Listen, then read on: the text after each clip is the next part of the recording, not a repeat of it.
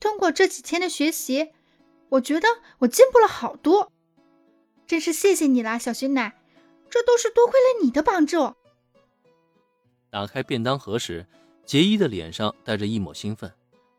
如他所说，通过雪奶的指点呢，尤比冰的点心啊，已经渐渐脱离了焦炭的程度，这也极大提升了他的自信心。可尤比宾却并没有发现自己越是这么说，对面雪乃的表情呢越是纠结。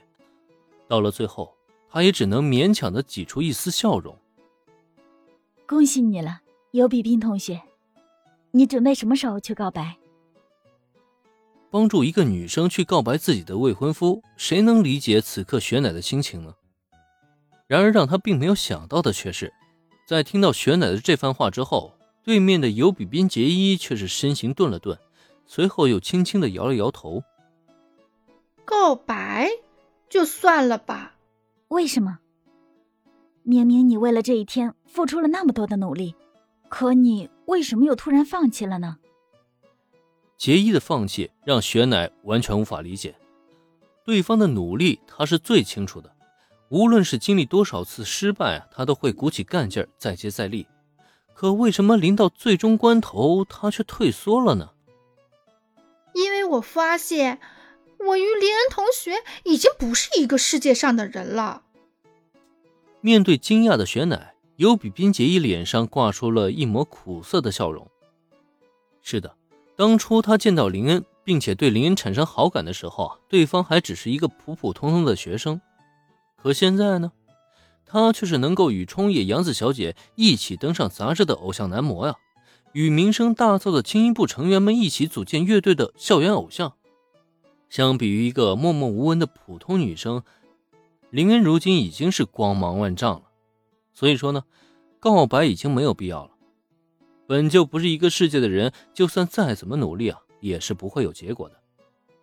你本来按照雪之下雪乃的性格呢，面对这种情况，他最有可能做出的就是大声斥责尤比冰结衣一番，然后激发出他的斗志来，让他继续坚持，不要放弃。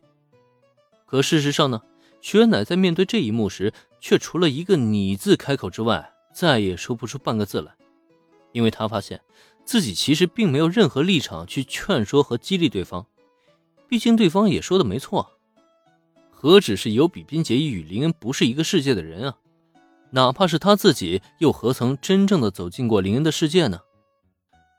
良久的沉默，最终雪乃发出了一声叹息：“尤比宾同学，其实刚刚走出去的就是林恩同学。”雪乃知道自己不能再隐瞒下去了，有些话呢，也是时候该坦诚不公了。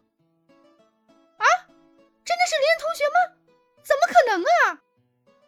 雪乃这番话一出，尤比宾杰伊顿时懵了。他刚才看到的分明只是一个普通的路人学生啊，那个人怎么可能是林恩同学呢？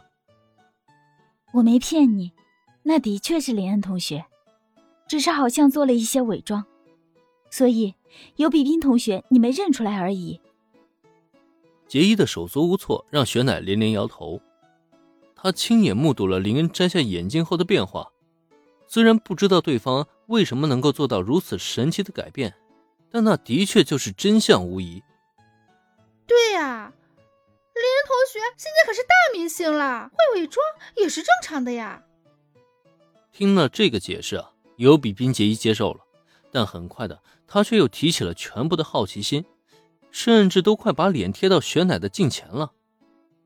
可林恩同学为什么会来侍奉部？难道他是有什么委托来请小雪乃帮忙？虽然决定放弃告白，却并不代表杰伊会无视林恩的消息。尤其林恩竟然还跟侍奉部产生了联系，他能不急着连连询问吗？不。他没有委托什么，尤比冰同学，对不起。其实有一件事，我一直在瞒着你。否认了杰伊的猜测，随后雪乃深吸了一口气，凝视面前的女孩，缓缓说出了隐藏在自己心中最大的秘密。